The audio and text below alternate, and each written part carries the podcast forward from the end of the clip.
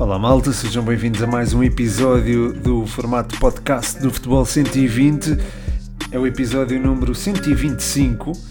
e é um episódio onde irei abordar as vitórias de Sporting e Futebol Clube do Porto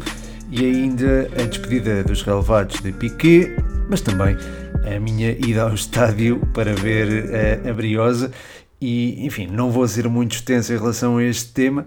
mas, mas foi muito bom e foi muito bonito ver a Briosa voltar a ganhar, ainda por cima de forma tão expressiva e num jogo que no fundo é um clássico do, do futebol português, uma académica vitória, a vitória de Setúbal no caso,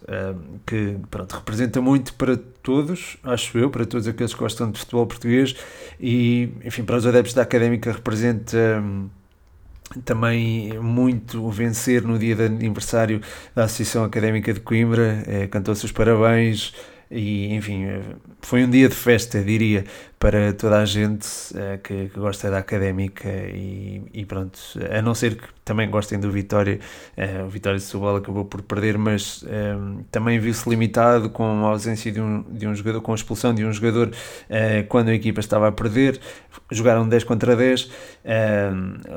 aliás, quase o jogo todo foi disputado 10 contra 10, mas, mas enfim, a académica acabou por ganhar e, e pronto, quero só partilhar com vocês este sentimento que,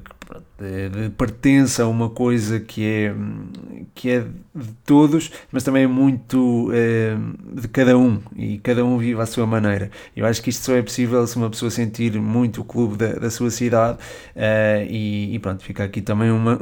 Obviamente não vos vou dizer é, façam isto ou façam aquilo, não sou ninguém para o fazer, mas acho que torcer pelo clube da terra traz-nos destas sensações e particularmente para mim foi, foi muito especial. Uh, portanto, pronto, fica só uma recomendação para apoiarem mais o clube da vossa terra, o clube da vossa cidade. Um, Antes para avançar eh, para os outros temas, devo dizer que vai haver uma parte exclusiva para os patronos, no caso será a análise ao último jogo deste dia das competições eh, portuguesas da Primeira Liga, no caso a vitória do Sporting, essa parte vai ser exclusiva dos patronos. Um, até lá uh, falarei de Futebol Clube de Porto, a vitória do, do Futebol Clube de Porto sobre o Passos e ainda sobre uh, a despedida de Gerard Piquet. Mas antes disso, gostaria de vos falar do Thinking Football Summit, que é um evento em que se respirará futebol durante três dias inteiros, de 18 a 20 de novembro, no Super Boca Arena, no Porto, e, e o Futebol 120 vai lá estar. Vão estar presentes participantes como Luís Campos, do PSG, Tiago Pinto, da Roma, Abel Ferreira, ex-jogadores e treinadores, presidentes eh, dos clubes da Liga e muitos outros oradores, alguns ainda por confirmar. Um, podem ver tudo no site oficial thinkingfootball.com. A diferença entre este evento para outros da, da indústria desportiva é que, para além das conferências, vai haver um espaço de feira em que várias empresas estarão presentes e ainda vários clubes da Liga Portugal,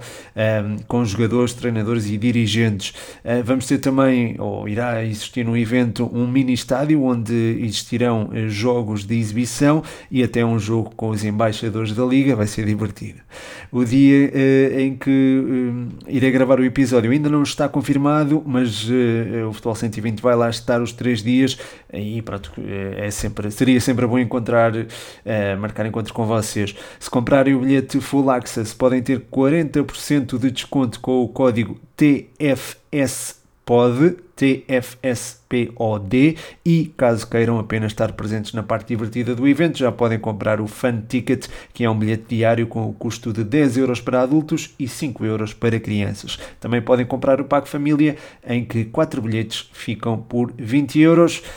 Enfim, eh, conto com vocês por lá. Passando agora então para outros temas, começo se calhar por abordar eh, a despedida de Piquet dos relevados. Foi uma despedida repentina e essas se calhar custam um bocadinho mais, não é? Ver de repente alguém que nos é eu acho que Piquet era muito próximo a todos aqueles que acompanham o futebol e acompanharam o futebol na, na última década uh, e, é, e, é, um jogador ímpar na, na história do futebol. Uh, Lembro-me da dupla que ele fazia com o Puyol, um, ehm, que foi, a meu ver, das mais icónicas do, do Barcelona, se não a mais icónica. Um, ehm, também, uh, ao serviço da seleção de Espanha, também formou essa mesma, essa mesma parelha, às vezes com Puyol, outras vezes com Sérgio Ramos, e foi um jogador que se evidenciou não só a serviço do do Barcelona, quer dizer, principalmente ao serviço do Barcelona, e acho que a maior parte da, da carreira dele é, pronto, é devido ao Barcelona, mas ele também esteve no Manchester United, e acho que isso também é importante recordar, venceu uh, uma Supertaça de Inglaterra, venceu uh, também um campeonato de Inglaterra e ainda uma Liga dos Campeões, é verdade. Eh, o Gerard Piquet venceu portanto, uma Champions ao serviço do, do United e isso às vezes não é, não é lembrado. Uh, venceu ainda uma taça da Liga de Inglaterra pelos, uh, pelos Red Devils. Depois, ao serviço do Barcelona, pronto, é a história que se conhece, não é? Regressou ao Barça, onde se formou e, enfim, do qual foi sempre sócio no ano de 2008, creio eu, 2008, 2009, uh,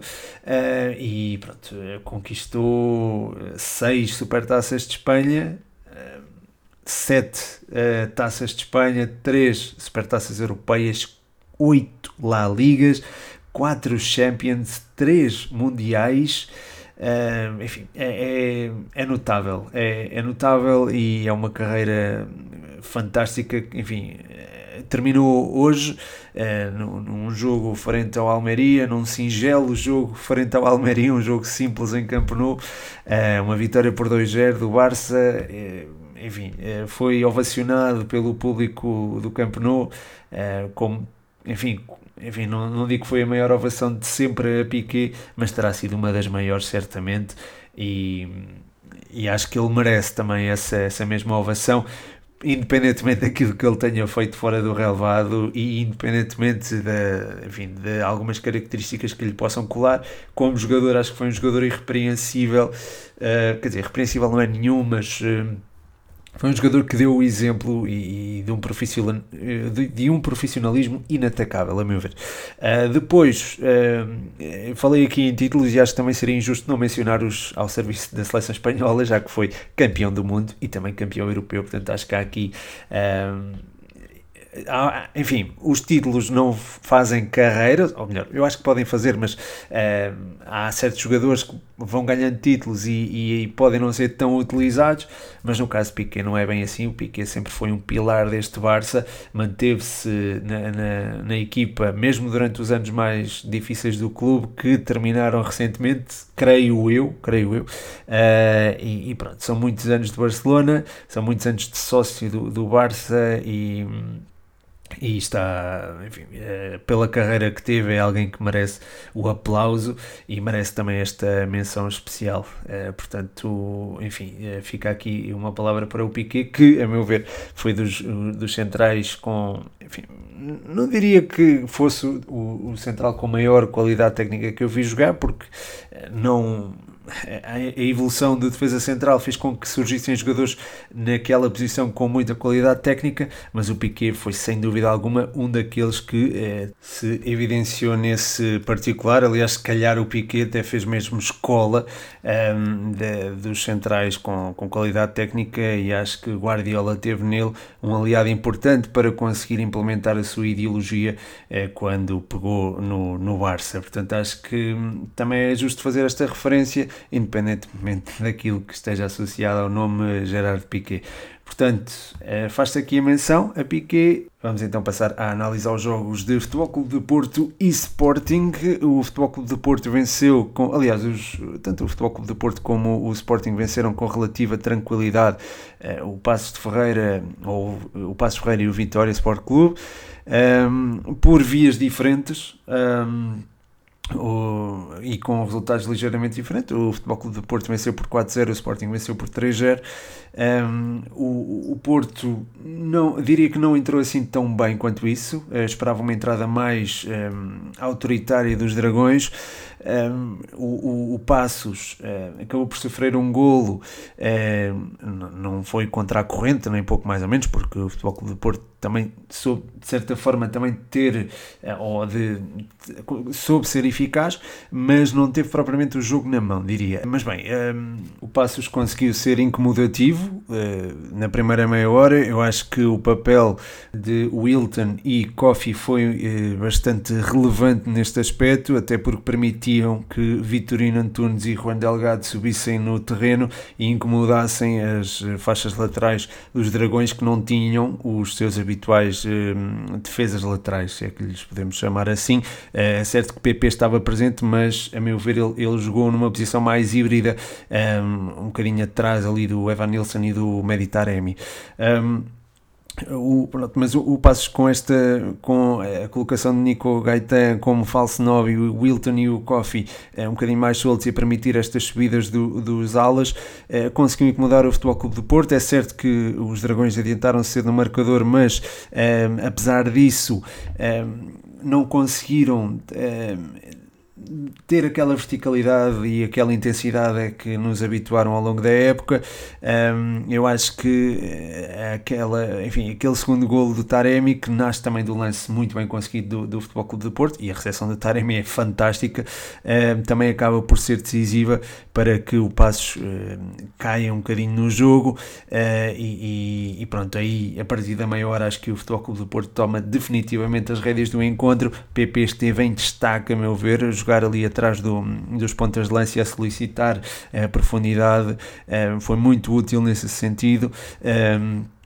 E, e, a meu ver, o, o Futebol do Porto jogou ali numa espécie de 4-3-1-2, em que o PP era um elemento mais solto, atrás de Taremi e Van Nilsson, Otávio, Uribe e Eustáquio estavam ali a salvaguardar o, o brasileiro, digamos assim. Uh, depois o Rodrigo Conceição também estava mais ou menos protegido pelo Otávio e o Vendel também mais ou menos uh, protegido pelo Eustáquio e também pelo Ivan Marcano, que, a meu ver, se evidenciou muitíssimo uh, nesta, nesta partida frente ao Passos de Ferreira. Foi um jogador sempre muito atento às saídas, de, às saídas do adversário e, e, a meu ver, controlou muito bem. Nas disputas de bola foi, foi um jogador irrepreensível uh, e, e, pronto, acho que não se,